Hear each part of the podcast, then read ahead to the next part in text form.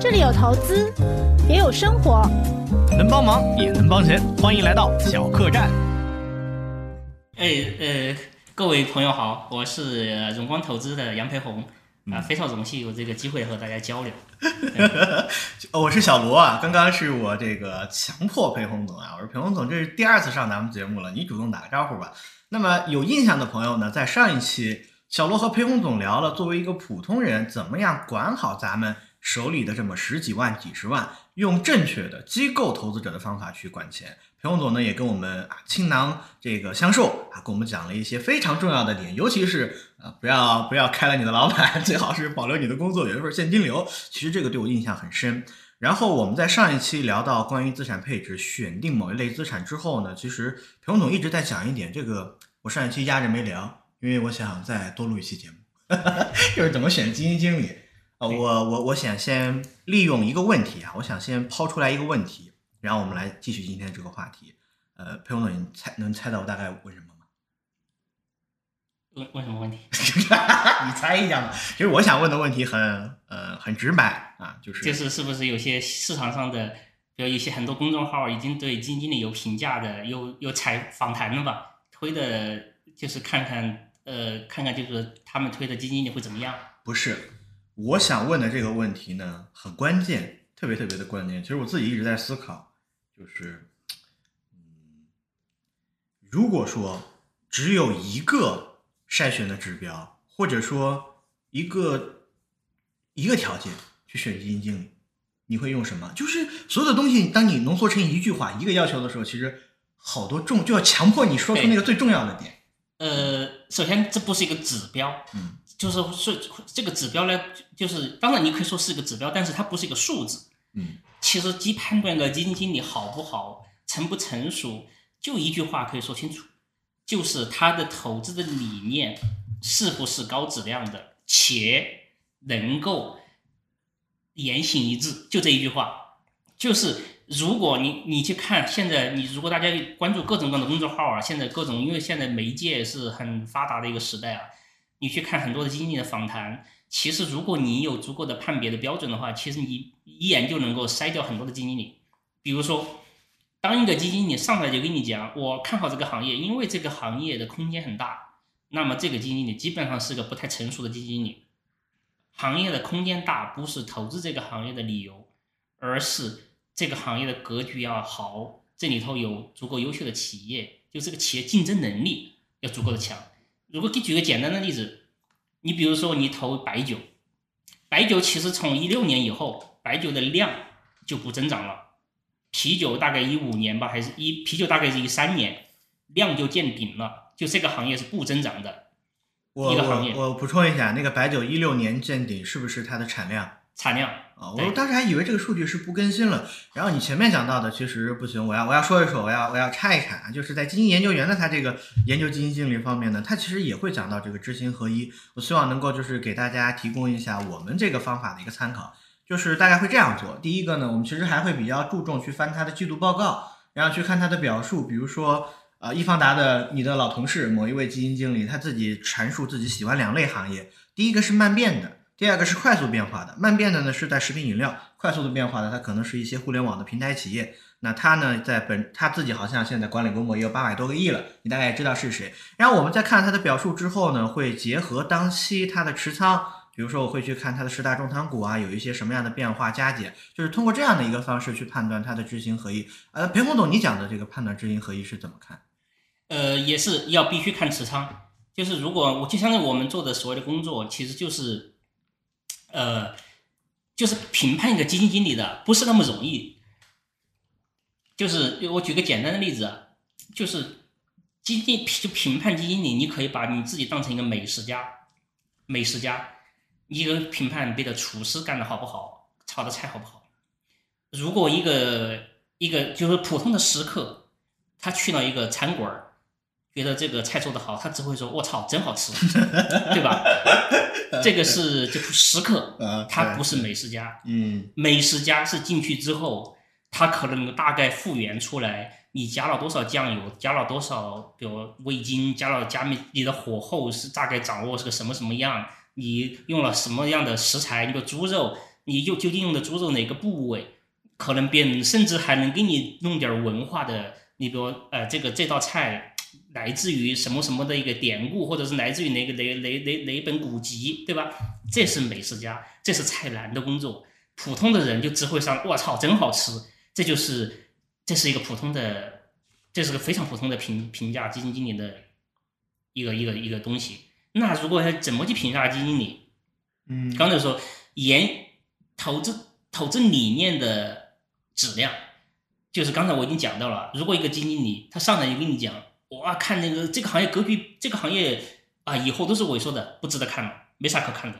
啊，这个基金经理可能是不太成熟的经理，就是他的至少投资理念对投资本身这件事，投资这个工作本身可能还没有太多的足够的认识，这是这是第一点。第二点，那你如果他陈述了一个，哎，他说我不要看，虽然这个行业本身是在萎缩的，但是里头的龙头企业市占率是越来越好的，而且呢，这个行业也不搞价格战了，其实它的盈利是在改善的，那这会儿其实这个还是很值得投资的。那其实这个投资理念就是对的，它就是一个成熟投资理念。当时我只举只举了一个投资理念哈，那他讲到这个判断，第一步判断这个投资理念是它的质量高低，第二步，那你要看投资它的标的了，你要看它究竟持有持有什么的一些一些东西了。如果一个投资经理说，哎呀，我要去看供给，而不是把我的所有的注意力放在供给端，而不是需求端。就是刚才行业的增长或者行业的萎缩，那是一个需求的一个现象。如果他说我放在供给端，就看这个企业的竞争能力或者龙头企业在这里头份额是不是会增加，这个行业有没有提价的可能，就是它的利润率会不会改善。好了，对不对？他如果讲了这个，这是个这个价投资质量、价投资理念的质量就会高很多了。但是如果他这么讲了之后，他里头拿的全是一堆，全是一堆。就是没有太多壁垒的公司，呃，而且是一个巨快速变化的一些行业。你比如说有一些科技的行业，呃，就是那种科技行业不是大家能够想到微软这种这么优秀的科技公司啊，就是一些可能偏题材的。那你可以认为这这个人基本上也是说一套做一套，这肯定是不行的。这要求其实要求什么？其实你对公司的质量的理解。你比如我举个简单的例子，前两天一个我们一个同朋。朋友就是我们自己的投资者，就在问一家做三五族半导体的一家公司和做三五族半导体这家公司，你要看你觉得它有没有投资价值的？没有，基本上没有投资价值。但是呢，还是有不少的基金经理，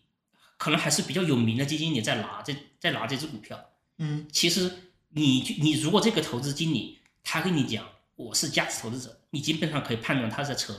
他根本就没有，要么是说随口说一说的，要么就是他没有真理解这家公司。为什么呢？首先，这家公司生意模式巨差，之前是做 LED 的那个灯芯儿这些东西的，嗯，基本上就是个加工产业，就是从比如从日本啊，从国外去买一些设备回来，来料加工。对，来我加工。后面呢，呃，哎，国内搞了一些国产的设备出来了，他就买了，相当于把本儿把成本给降低了一些，他就一个资金的优势。但是你会发现。它是在不停的融资，它就是基本上很难以产生自由现金流。过去从过去将近二十年的时间吧，没有基本只有一年能够产生自由现金流，相当于这么多年都产生不了自由现金流，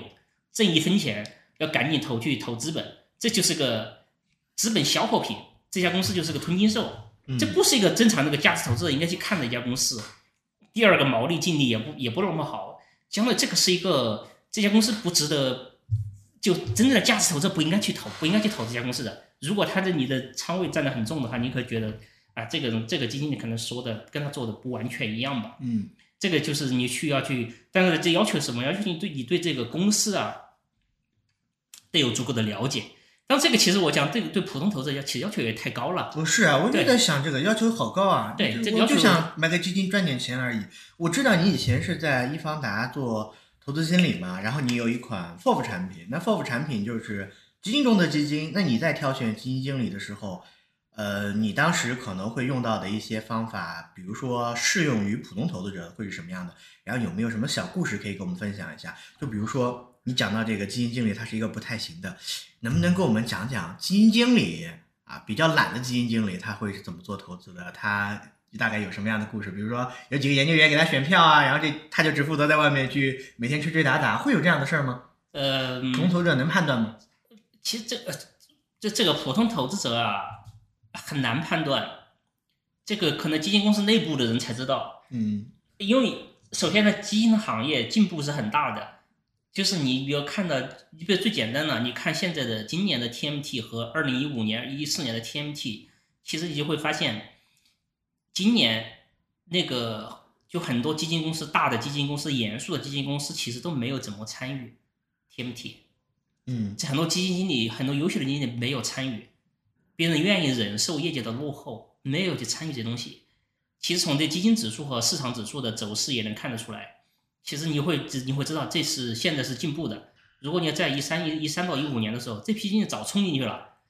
早拉起来，早拉得更高了，拉上天上去了。其实这是一个整个基金行业的一个进步。当然呢，还是有些经理他的就是基金这个行业嘛，嗯，每个人的生存方式不太一样，有的人是坐在办公室就能把这个问题想清楚，嗯，有的人呢喜欢出去跟到上市公司那个搞调研，哎搞调研，对吧？争取信息能够领先大家一步，嗯、能够就是那种会很辛苦，而且也不值当。说实话也不值当，因为这个信息的壁垒很低，就是你而且消化很快。嗯，对，你在跑，别人的基金公司也在跑，就别别的研究员也在跑，都在跑。其实相当于你你领先别人的时间太短了，很你容易而且容易砸在坑里头。你大家也知道，前几年一家公司，呃呃，反正跟到药也有点关系吧。嗯那个就是大家去啊做材料那些那些基金经理们去访谈都被骗了，嗯因为那个老 那个老头儿啊，那个上市公司的董事长创始人啊，嗯特别真诚，特别勤奋，特别有情怀，嗯而且讲的特别吸引人。哎，很多基金经理都上当了，就是因为他没有去真正去做好这个被进这个进调查的工作，也没有想好这个这个企业的生意模式，最后都上当了。就是调研是有陷阱的，不是说你跑得勤就行的，而是你其实有的时候你坐在办公室里头，你真的把这个生意模式，你不要去看个海外啊，不要在海外成没成功。如果海外都没跑通的话，你首先第一步想的是，中国真的有那么特别吗？中国真的有那么特别吗？这你要应该问，天天问这个问自己这个问题的。如果刚才我上一期的节目就讲了，投资都是一样的，不没有什么资本主义，呃，市场资本主义资本市场、社会主义资本市场都是资本市场，那就意味着其实内核是一样的。你就想，如果一个生意模式，你比如海外都没跑通，那凭什么在我国能跑通呢？对吧？因为资本主义国家他们进试验了那么多次都没跑通，你你要想想这个问题。当然也有可能啊，就是国外没跑通，我们能跑通，但是你要做更多的工作，相当于要去验证这些工，验证这件事情，而不是简单的认为我们跟他别人不同，呃，我别的跑不通，我们能跑通，这种是不太合适、不太不太合理的。就反正我就刚才最开始就回到那个也看普通人怎么看基金，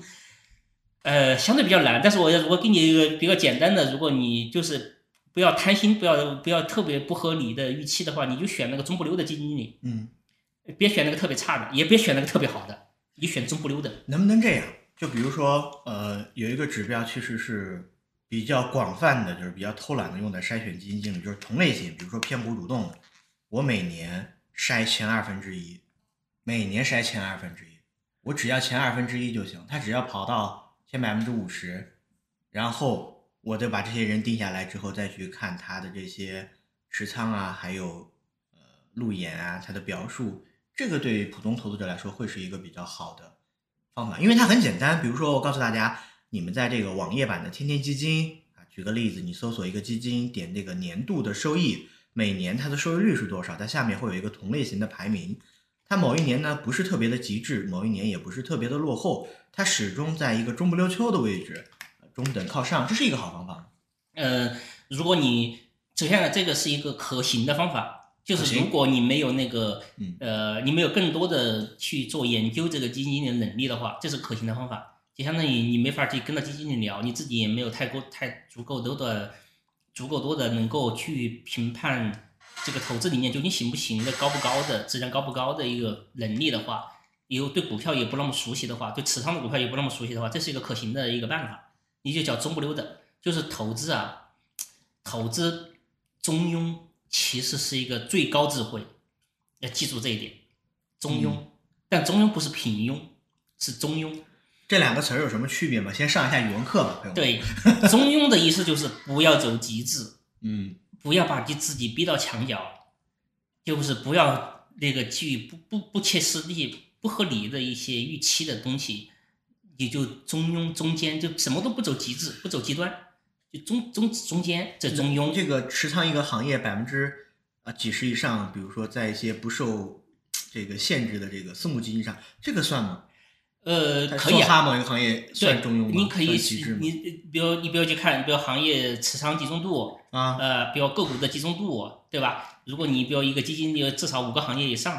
对对吧？这个你可以就是，如果你没有能力别的能力去判断的话，嗯你就看看就是中庸。当然呢，中庸的结果啊，就是在每一年它你看起来都是哎呀不太起眼，但是投资拼的是时间，你拿三年你再试试看，它一定是一非常优秀的。投资刚才上一期我讲过，一年三倍者众，三年一倍者寥寥。三年一倍就意味着年化百分之二十五，但是现在年化百分之二十要求太高了。公募刚才说了，其实年化如果十年的维度呢，你能够年化百分之十五的话，你都是最优秀的那一批基金经理了，就是可能前百分之十的基金经理了，已经非常优秀的了。就是就是就是这就是要追求中庸，你不要走极致，你不要去走那个每年都找了个特别好的基金经理，这就是这就是这是个就是可行的。就普通投资者，如果你没有别的能力去做更多的研究的话，就是这是一个可行的一个一个方法。嗯，我还准备了一个问题，想替大家来问一下裴洪总，就是我们在做基金研究的时候，发现一个非常明显的点，就是一些基金经理他的基金在上了一定的规模之后，他整个我们叫做超额收益啊，跟他的这个基准来比，就很明显的感觉慢了很多。包括昨天我们在听这个呃路演的时候，有的基金经理他会很坦诚，他会告诉你，我现在虽然就五十多个亿，但是我已经感觉我有点带不动了。哎，其实我挺喜欢这种基金经理的，但是啊、一般人没有办法，就经常可能会听到这样的。包括他说这个话之后回去，我觉得公司可能说不定还会给他一点压力，因为你是给你发薪机的，是让你去是吧？去去吹吹打打，让大家来目前的。能够遇到这样的会比较少。那如果说你个人感觉，就是大概根据他的风格判断，有多大的规模的基金的话，可能还好。然后上了多大之后，我们尽量就不要接触，或者说你你赞不赞同基金规模大了之后，它的超额能力会下降，大家买的话要小心一点，赞同？嗯，首先，这个话是对的，但是呢，你要就像最开始我讲那个万物皆周期一样，都是对的。但是呢，你要仔细去想想这个事情，要看基金的风格。如果一个基金经理嗯他的假设他他的风风格就是大盘价值的话，那他可能管个管个大几百亿都没问题，嗯管个大几百亿、千亿可能都没问题，都能都能处理。如果一个基金经理是小盘成长，嗯呃，那可能他的上限可能一百亿，可能就他的上限了，没法再。你想嘛，一百亿管那个，假设二十只亿、二十只、二十只股票，嗯每个股票也得五个五个亿，对吧？那五个亿，你相当于五个亿，你的持你占它的基金的占的股票的持仓，你不能超过百分之十嘛？嗯你就最好是更小一点儿，对吧？更更小的比例，那意味着你那个基金对的股票最低的要求，你都要要求五十亿市值以上，甚至一百亿市值以上的一个一一个股票，这个就是相当于否则影响它流动性嘛。嗯。第二个呢，还跟着你什么？跟着你换手率有关系啊。有的人他虽然是买这个小股票，但是呢，他是觉得这股票能够长期成长起来的，因为很多大股票也是从小股票起来的嘛，它能够长期成长，所以它其实不怎么动的。不怎么动呢，其实它就无所谓啊，就是你比如它就是一点儿点儿的，呃一一点占那个股票的市值一点儿点儿增加嘛，嗯你它其实它的规模就会越来越大。但是呢，如果你是个快枪手，你的换手率特别高，你又是个小盘成长的，那你的规模就会要更小了。你否则你一卖一买，你就你你相当于你的价格市场的价格就被你打上去了或者打下去了，那就那就不好了嘛，就影响你的业绩了。所以其实这个问题呢，其实应该应该应该更加客观的去看待这个问题。就如果它是大盘价值的，比如就像就像你刚才说那个我那个易方达的同事，嗯那他可能他的按照他的风格处理个一百一千亿或者大几百亿都没什么太大问题。嗯，你比如茅台那么大，对，对吧？你你处理个买买个几十亿茅台没太大没问题，你一天卖个几一天卖个几亿茅台出去，你要么你假设你想清空的这想清空茅台的股票，一一周之内怎么也能清空的出去，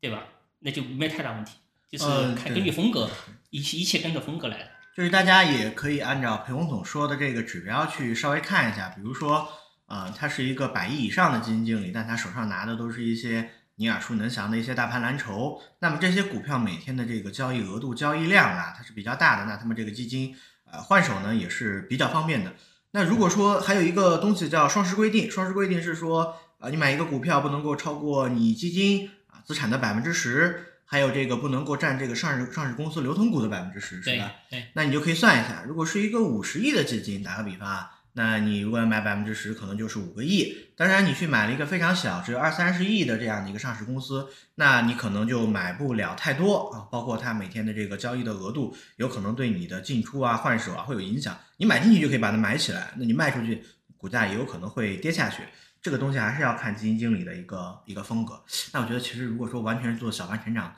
其实五十亿就够呛了，对五十亿就够呛。对，如果他就是说手，如果他换手换得更快的话，就是有的人换手比较快啊，能够比如一年能够换个三四倍、四五倍的，那确实就是会影响很哎，大。这个我这个我想问一下，因为前段时间我看了一下我自己的换手，我先不告诉你啊，就是你你觉得就是这个会成为一个判断基金经理是否成熟的指标吗？就是他的换手如果特别高的话，呃或者说你觉得高于多少的话，你会觉得啊有点不太对，这哥们儿换太快了。是这样子的，就是换手的意思是啥意思啊？换手意思就是意味着你之前的决定没有深思熟虑，就是你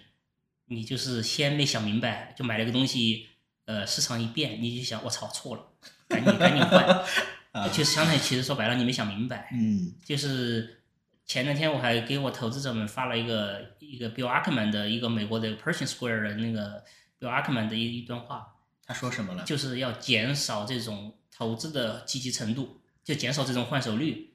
要尽量做更长期的决定。嗯你你老八就是那都知道，老八持个股票都是几十年了，基本上换手很很很低很低了。买了根本不卖。对我们别说老八了嘛，我们叫 Square 的 Bill Ackman，那个他也他之前的换手也也比较高一些啊，但是具体多高我也不知道，他他自己肯定高一些，比老八高很多了。但是呢，他前两天其实也发了一个文章了，说要，其实说白了就是刚才说，你老换手其实意味着你就是时刻都觉得我操干错了，呃看错了，之前看错了赶紧换，对吧？其实声明说说白了就是你你的，就是你的深思熟虑的程度不够，你对这个股票或者对这个资产没想太明白，你就老先干了再说，干了跟到自己不太不不太符合自己预期的时候赶紧跑，这不就是一个就是很简单的一个东西嘛？嗯，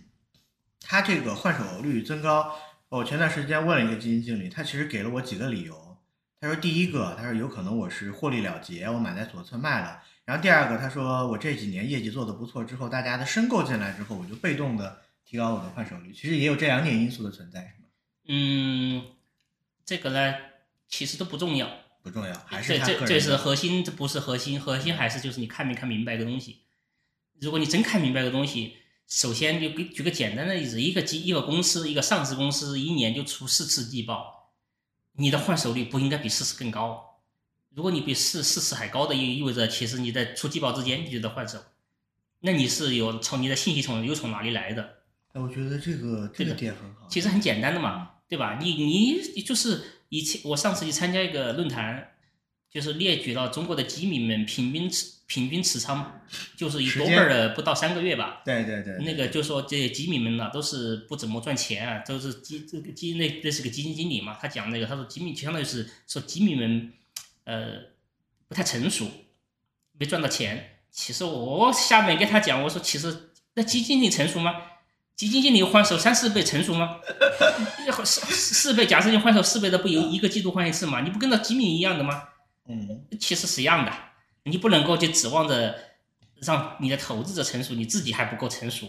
刚才就说你换手太平，其实说白了就是你没想明白，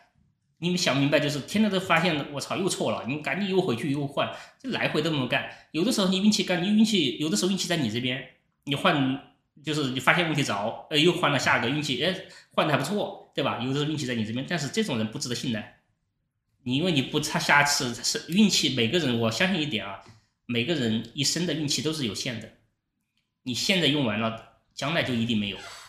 你之前没有运没有用你的运气，将来一定会有让你用运气的时候，所以不要轻易的把你的运气用完了。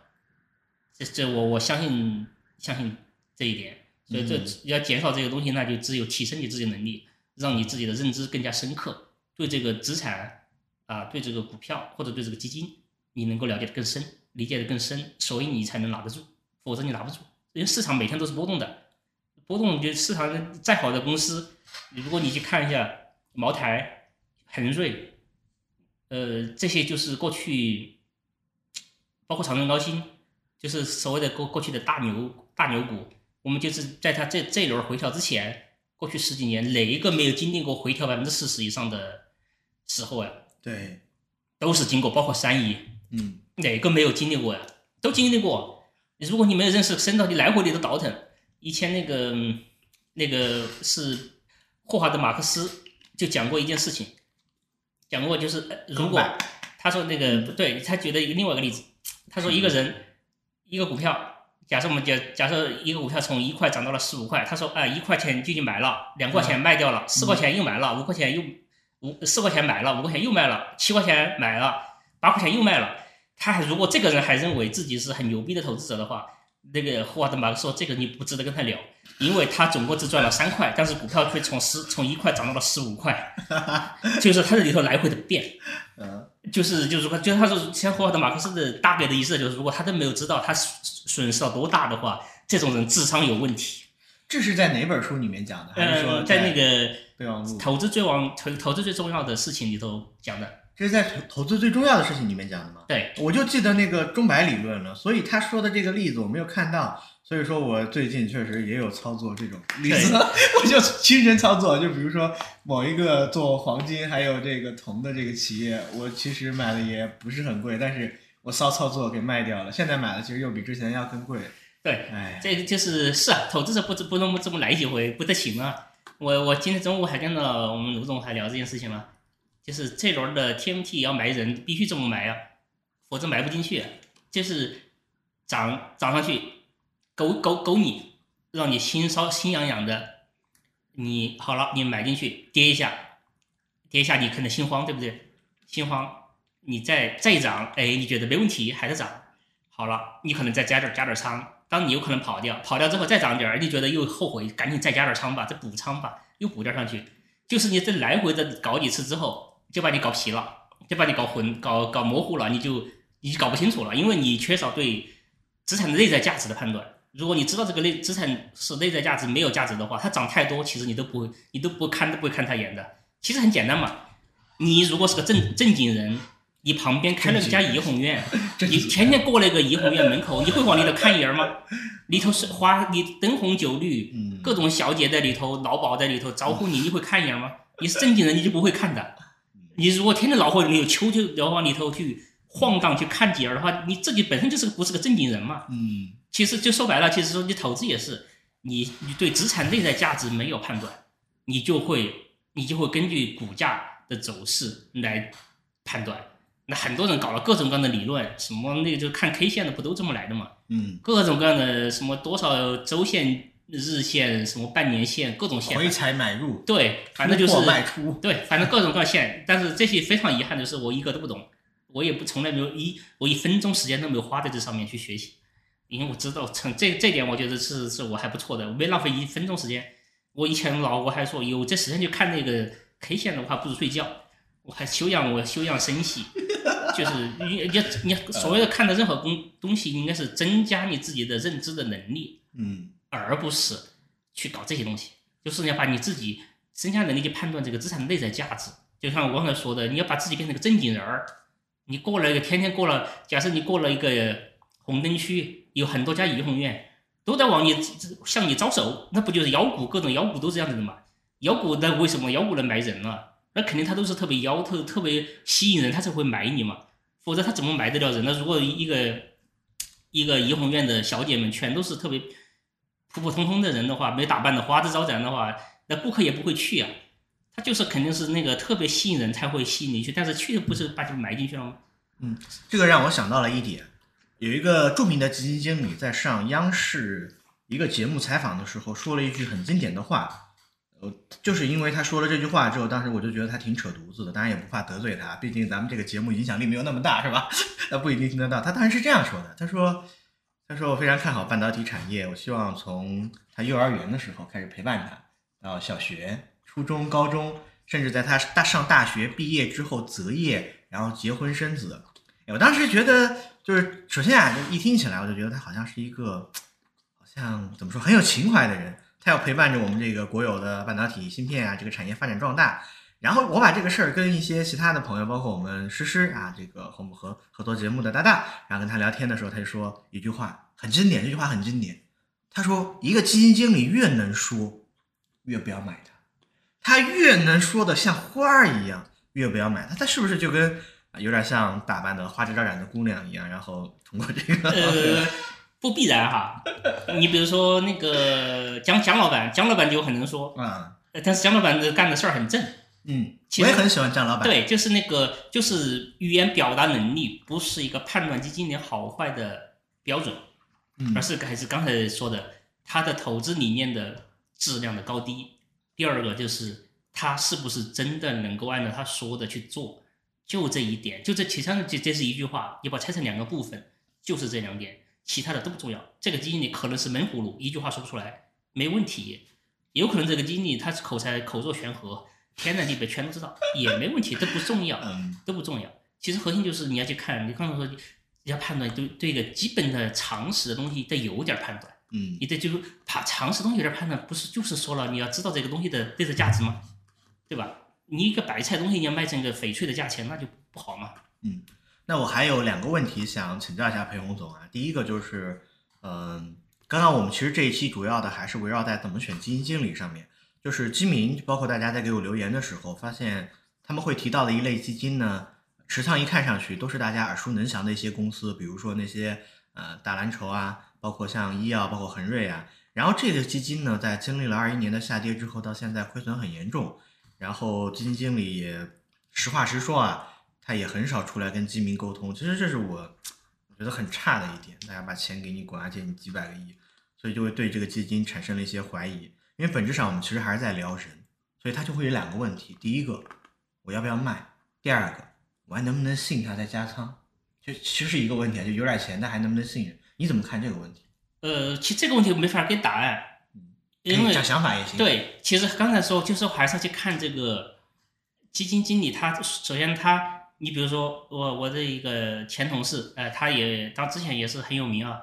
他管的规模也很大，现在不有名了。这个现在也很有名，但是业绩没那么好。哦，明白了。但是呢，这个人可能还是值得信任的，因为什么呀？他还是在在干他这这些东西，他这些东西你看他的持仓，这些东西他还是属于是高质量的一批东西，嗯，就是这批东西的格局、竞争力，其实过去这几年没有弱化，就是都还是很强的。他也没去干那个，就是为了挽救一下业绩，冲一把那个追一下别的东西，别人没有这是这种这种人是值得信赖的。当然呢，另外一个就是还有另外一个呃，另外一个另外一个就是也很有名的另外一个女同志了，嗯那可能就是呃，她只会买龙头，其他不不太会。那可能你就怀疑她的能力圈儿是不是足够的宽。第二个就是她的投资理念，如果一个投资理念只是买龙头的话，那肯定不是个合适的投资理念了。你核心还是要去看这个这个，即使是个龙头，你要去看它这个龙头的格局是不是竞争力是真的越来越好。因为有些生意其实是会变差的，就是这个格局竞争力是变弱的。它虽然还是是龙头，但是行业变差，它的竞争力也在变差。其实就相当于就是差上加差，它只是差的比别人慢一点，这个就不太好了。其实你还是要去看龙不龙头不重要，你要去看他买它的逻辑是什么。第二个，它的逻辑变没变，很重，这是这是重要的。就是嗯，经常我给大家就经常在讲一个事情，不要去看业绩，你看你基金之前不要去看业绩，你先看看它持仓，看它讲了什么，再看它过去历史的持仓是什么样的，之后你再看业绩，业绩达标就可以，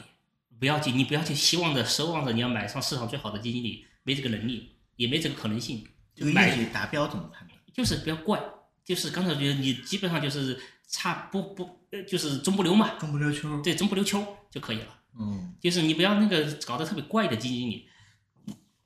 就是就就行。所以其实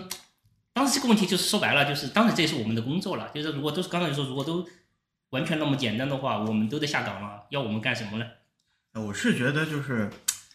哎呀，很难搞。有时候大家问的一些问题，比如说要不要补仓，其实你也没有办法通过一两个回答，甚至包括一档播客啊，一一个三十分钟音频跟大家聊透。但是我觉得在这个基础之上呢，其实我有一个可以供大家选择的一个方法，就是我本人就比较特别喜欢那种持仓比较均衡分散的基金经理。我的理由也很简单，就是我认为公募基金经理在在这个目前 A 股散户比较多的一个市场上，他通过他的信息渠道呀，或者是说他的专业能力呀，是能够拿到这个散户兜里的钱的。所以他只要足够的分散，不是那么的偏激，我比较相信这样的基金经理。比如说有元信永丰的范岩，他的产品其实包括我们跟他也做过好多次调研，他的产品其实我觉得就是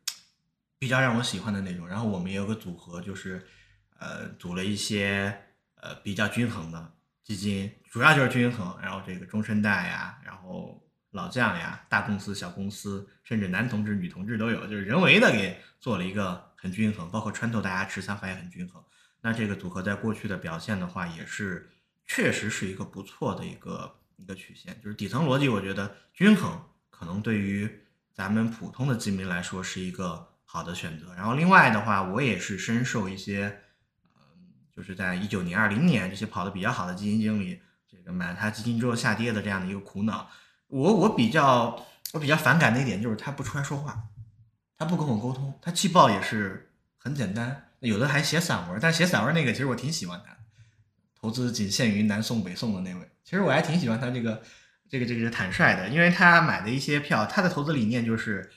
呃，男人的胃，女人的脸，我我很喜欢，因为我前段时间看了一本书叫《上瘾五百年》，他就把这个人类啊对于饮品、烟、酒、咖啡因的需求，哎写的特别好，我觉得这个人的底层的需求肯定是在就。到处都是男人和女人，就是每天要想办法，比如说去喝酒，要把自己搞醉，搞得这个晕乎乎的。其实大家有这样的一个需求，所以，所以对于他的这个产品，其实我还是比较好的。我想应该是属于前者，他把他的投资理念聊透了，然后我自己也喜欢。虽然我没有去听他对于一些公司的一些判断，然后另外一个的话，我就比较倾向于这些均衡类的一些呃基金经理。那今天最后我还准备了一个问题，想问一下裴洪总啊，就是说在这个市场上，呃，现在公募基金也是突破万只了。然后比选股其实是还要更加困难一些的。那么你建议大家在个人做投资的时候，呃，持有基金的数量，呃，大概是一个什么数量会有要求吗？比如说，呃，买个五六只，还是说买个十几只？嗯，是这样的，其实很难有一个确切的数啊。我觉得十到十五只可能是一个比较合适的一个数。为什么呢？什么理由？就是如果多特别多的呢，如果特别多的，其实最后的就是一个应该是市场平均的一个一个表现。嗯如果特别少的呢，特别少其实不是问题，特别少就是意味着你也可能要承受一些波动。嗯当然，就是投资者吧，就是永远不要考验自己，就是 如果你没有经过专业的培训，没有足够的认知的话，你是很容易，你即使买到一个特别优秀的基金，刚才我不是举了大家举了几个股票吗？像恒瑞、茅台、三一，对吧？这些牧原各种的，就哪一个没经历过大回撤呀？如果你如果你对这个公司没有足够的认知的话，你可能就两下把挣出去了。所以呢，你最好就是就是如果你持仓太少了，你容易把你挣出去。呃，持仓过多了又特别平庸，而且你自己也搞不清楚最后。所以可能这个每个人不一样啊，就可能不十到十五只左右的一个一个一个数吧。嗯。因为我之前看一些货物基金经理，他在做路演的时候，他其实给整理了一个象限图，比如说纵轴它是一个收益率，然后横轴是一个波动率，然后他把这个持仓多少个呃这个基金或者是股票，它的这个波动和收益放上去了，做了个对比，大概也是这么一个数，十五。对，这差不多，因为其实首先呢，如果你平真要平衡的话，就是平衡这个市场的话，大概十二只股票吧。就全海外也有研究，国内也差不多，因为我也自己也大概持仓也差不多十二只股票。对，十二只股票就能够跟到，就能够完整的模拟这个市场的风险，但是波动率就是波动率，但是收益那就不一定了。就是模模拟出来。你买十个股、十个基金的话，十个基金怎么也得有一百多只股票吧？十个基金加起来肯定一百多只股票，那就相当于是足够模拟这个市场的风险的。剩下的就是找好的基金了。反正这里头有各种方式呀，一种就是你每个基金买都是分散型的、平衡型的，啥都有。嗯，另外一种就是嗯我就是买风格极致的，就是你比如说我们现在一个持仓的，它就是偏，比如周期类的，我就给我给他的要求就是你就做这个周期类的做到极致，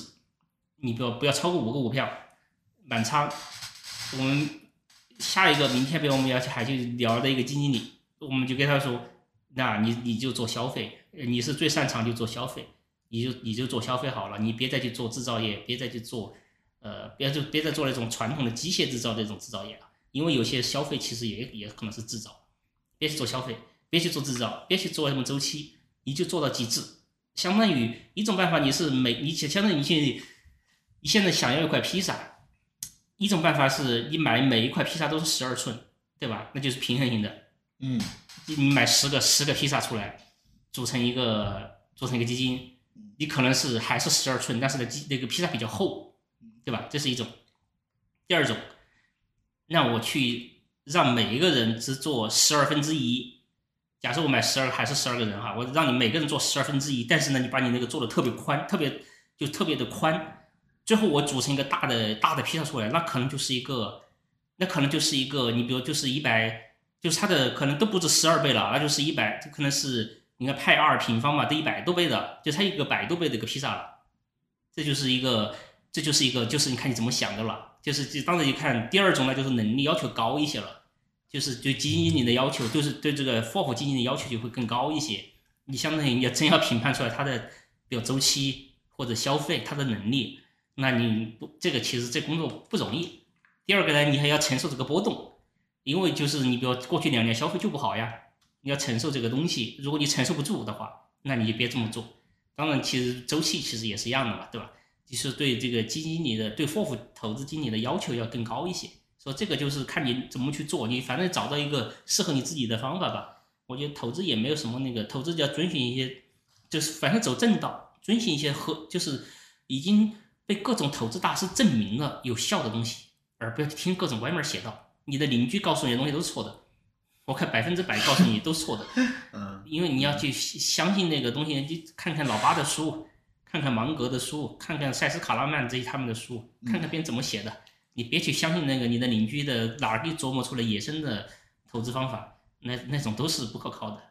你你就大的投资就那很简单，没那么复杂，其实总结出来经验也就那一些。你你如果你还谁能总结出来一个特别牛逼的经验的话，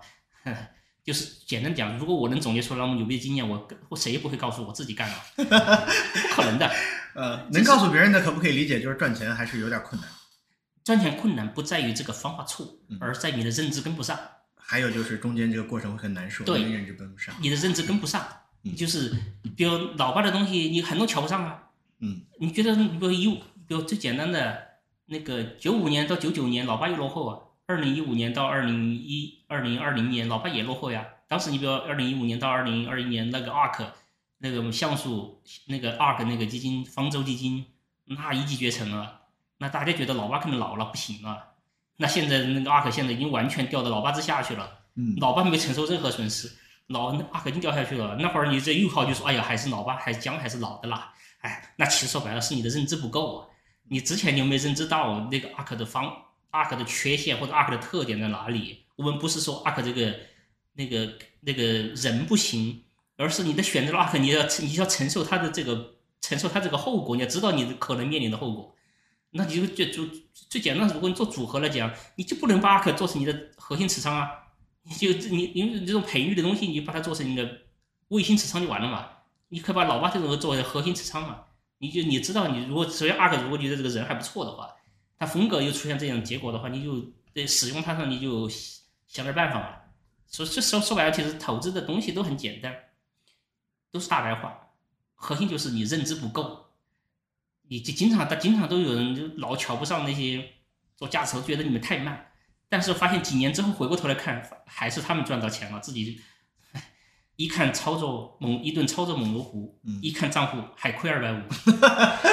就是就是这样。你看有多少中国的大家都说 A 股投资者是一赚两平七负嘛，嗯都是这样。为什么你不学呀、别人早就告诉你的那个，就是很很直白的东西，在老爸的书都是到处都是免费的，到处都能看得到的。你你不愿意学，你因为瞧不上嘛，觉得人太慢了，太慢了，不不够刺激。嗯，但是最终的结果，你如果当然追求刺激的话，那你就追求刺激，那就是你就不要谈回回报，那回报就是学费，就是你的费用支付的费用，对吧？你就不要去谈那个回报。如果你想要回报的话，那你还是走正道，还是走正道比较好。这是我我我我的给大家的建议。那啥啥是正道？其实投资就一句话：追求安全边际，就是一个东西值一块钱，你最好是五毛钱把它买到。如果一块钱买你赚不到钱，一块一买你肯定亏亏本儿，就是就其实就就这么简单。你追求也要有安全边际，但是安全但是那是一句话难是容易是容易哈，核心就在于你要知道这个东西究竟值多少钱。一个投资经理和一个普通的人差别或者投资区别投资经理之间的差异是在于定价能力，就是这个东西究竟值多少钱，你得有明确的比较，不是说精确的判断，得有比较明确的判断。就是任何一个东西啊，一旦你你要就是就是经常就是为为什么大家要求一些想想让大家集中持仓，老爸经常说你哪搞得懂超过五个生意啊，其实就是这个，就是任何一个东西，你要泛泛的聊都很容易，但是这一旦要进进入到对它进行估值的时候，那就很复杂了，你要做很多很多工作了，你要把护城河、壁垒，这个行业的格局，这个行业可能的发展。都得搞明白，那那就不是，那就是巨，就是你要了解了解一家公司的信息，你可能花一天或者两天，你就能搞明白一家公司大概是个干什么事儿的，呃，可能有什么样的一些优势。但是你如果真要去判断这公司究竟值多少钱，那可能花很多天、很多周、很好几个月，甚至好几年都搞不明白，那就是个特别耗时间的一个东西了。所以就这就是为什么很多价值投资者都是所要求集中持仓，就是因为你不可能能搞得明白那么多家公司。嗯，所以搞得明白那么多家公司，不是说你仅仅了解哦，比亚迪造车的，还做一些电子产品，恒瑞造药的，茅台造酒的。如果到知道这一步，这个就是现在信息这么发达，你可能就是一分钟，就是一个小时、两个小时的工作量，这大家都能。但是这个不足以支撑你的投资决策。你投资决策最后要回到这个东西究竟值多少钱？一旦一旦要回答这个问题的时候，这就是很严肃的思考的过程了。嗯，裴洪总在前面呢讲到一些名人的投资故事啊，其实在他的公众号上也有写，公众号的名字叫阿玛蒂亚。那如果大家感兴趣的话，在这个地方也可以找到裴红总。今天跟裴红总聊天学到好多东西，尤其是最后一句话让我印象还是很深刻。就是我自己总结的话，就是原来正道是在身边，正道是免费的，但是呢，恰恰是由于它没有收费，或者说它看起来很慢，让大家错失与它错失交臂。我不知道大家听完了这一期内容会有什么感受，也欢迎你在留言区、评论区和我们交流。我也会把这个内容发给裴红总看，或者是关注公众号阿玛迪亚。那这个几个字儿要说一下吗？哦，对，我可以来不知道这个名字。对 对，我可以简简要介绍一下，嗯也不是推销，但是关注可关可以关注，可以不关注。嗯就是我写这个阿玛迪亚公众号的目的，其实给我们自己投资者写的，因为我每个月给我们投资者，呃，给我的就是产品的投资者每个月写封信，要给他们介绍他们，告诉他们我在做什么事情。第二个呢，也希望这个是一个投教的过程，能告诉他们就什么是正确的，或者什么是我认为是正确的。就是如果你觉得我在扯，哎，你可以觉得把我，你不用管我，就不用理我就完了嘛，你不用看我就完了嘛，你看别的觉得特别好的东西就行了。我会，我会，我当然就是因为我看书看的很多，我天天都在看书，啊，我希望就是把我看到的东西输出输出，得能够呃帮助到帮助到大家。如果能够帮助大家，我很觉得很高兴。当然，每个人当然每个人的接受程度。呃，也不一样啊。小罗之前还告诉我，让我写的更加活泼一点，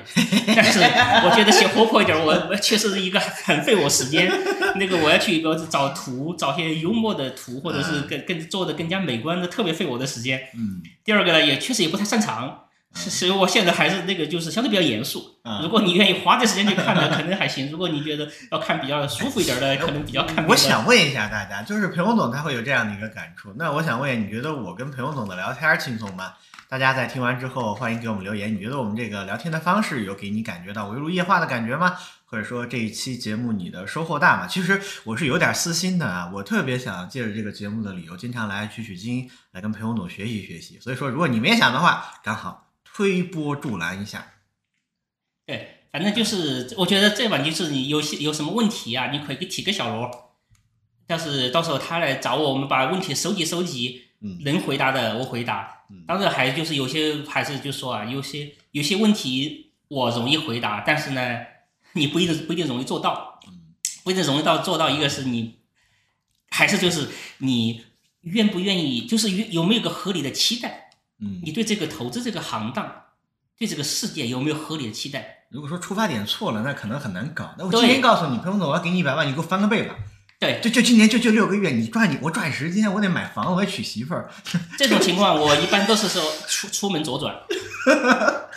也就是我可以举个简单的例子，嗯嗯去年有一家一家私募，嗯我九月九月份九月的最后一天跟他聊的访谈的，嗯呃，当时其实业绩已经干到了百分之三百了，当年哦，就是去年二零二哦二零二二年那么惨的行情啊，他干到了百分之三百，他这是全仓煤炭了吧？呃不不不，煤炭干煤炭干不出来这个，那你买什么那？是超级换手的，比如一些种，嗯包括种业公司，就是那些做种子的那些公司，它都来回的倒腾农业的、畜牧业的各种行业的公司，倒腾的特别快，就是倒腾了反正三百出来。我当时呃收益率有点诱惑哦，没有，我一点都没心动，你没有心动，没有心动，我就从怡红院门口走过了，没有心动。对我给我的 投资者们讲，我说哎，这种东西我就让给别人吧，这么好的东西我就让给别人了。呃，等到我今年二月份的时候，他又找我，净值已经干到百分之七百了，啊，净值已经干到百分之七我以为按照故事的这个套路来说，好像已经跌跌得很惨了 没有，没有啊？没有，已经已已经干到百分之七百了。我还是说，哎呀，这么好的东西让给别人吧。那个大家有个基本的认知，老八全世界最牛逼的投资者，长期的复合回报百分之二十，那已经是全球顶级、顶级、顶级的投资者了。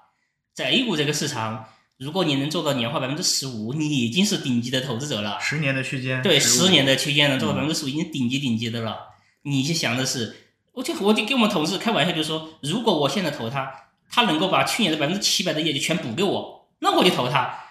我现在再去投他，他一一下面一跌，我就是全是高位，我是高位站岗的，我我才，因为我这投他，不显得我很傻嘛？嗯就是相当于我自己没有做这个做好这个工作。还有一点，当然业绩素质这是一方面，这刚才这是个嗯就是个普通人给你看，就看你有个有个参照物哈。第二个，其实说白了就是我跟他聊了之后，聊了一个小时，我不知道他怎么做的，我还是不知道他怎么做的。他是不是有一点量化的这个没有没有主观的，就如果按照我看了这么多年，这么多的管理人，读了这么多书，做了这么多年投资，聊了一个小时，我都聊不不知道你怎么做的，那我可能呃就真不放心。明白明白，懂了懂了懂了。今天真的是学到不少东西。由于时间的限制，我们今天节目就到这个地方，谢谢大家的陪伴。其实我多说一句，就播客其实就是这样，播客它是一种，我觉得是一种新的而且很轻的生活方式。大家无论是在开车啊对做家务，你可以听我们哔哔叨，然后如果能学到更多东西，愿意跟我们交流，哇，那真的是一件美事儿。我跟你跟你讲，就是就是通过这个节目，我刚才出去就跟你讲了嘛，就中泰的居然有位朋友问是不是我，我觉得很神奇。然后另外的话就是在北京啊，然后包括有的朋友离我很近，他就在呼家楼工作，之前在那儿住，我觉得太有缘分了。，对，其实我以前也听那个嗯听那个彭博的那个播客，彭博的也听，对，嗯。就是但是英文的嘛，就是各也是各种请个专家，请个他那毕竟是投资专家啊，嗯。有些政政政治学家的，有什么社会学家的，就各各种社会问题，呃，来进行讨论。播客嘛，大概也可能是三四三四十分钟，嗯。就英文的。有的时候以前我跑步的时候就听听嗯，也听听大家都在讲些什么，有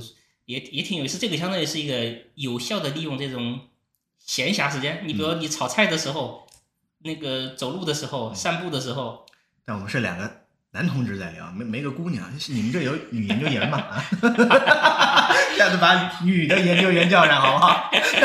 好，今天节目就到这个地方，谢谢大家，再见。好，再见。最后呢，给咱们的常驻嘉宾裴红总打一个广告，他呢开了一个知识星球，主要提供以下服务。第一个就是每个交易日复盘，带你总结思考；第二就是每周提供付费数据，带你洞悉市场估值；第三就是每周机构调研反馈，带你进他的投资圈；第四啊，每个月有几次免费提问，来和他互动。那么它的原价是三百六十五每年，小罗也跟大家争取到了一些优惠，就是九十九亿元。当然啊，这个音频包括这个优惠券也仅仅只在小宇宙 App 上面分发，所有的优惠也只针对我们订阅小客栈的朋友们，还请大家不要把优惠券往外面去分发了，感谢大家。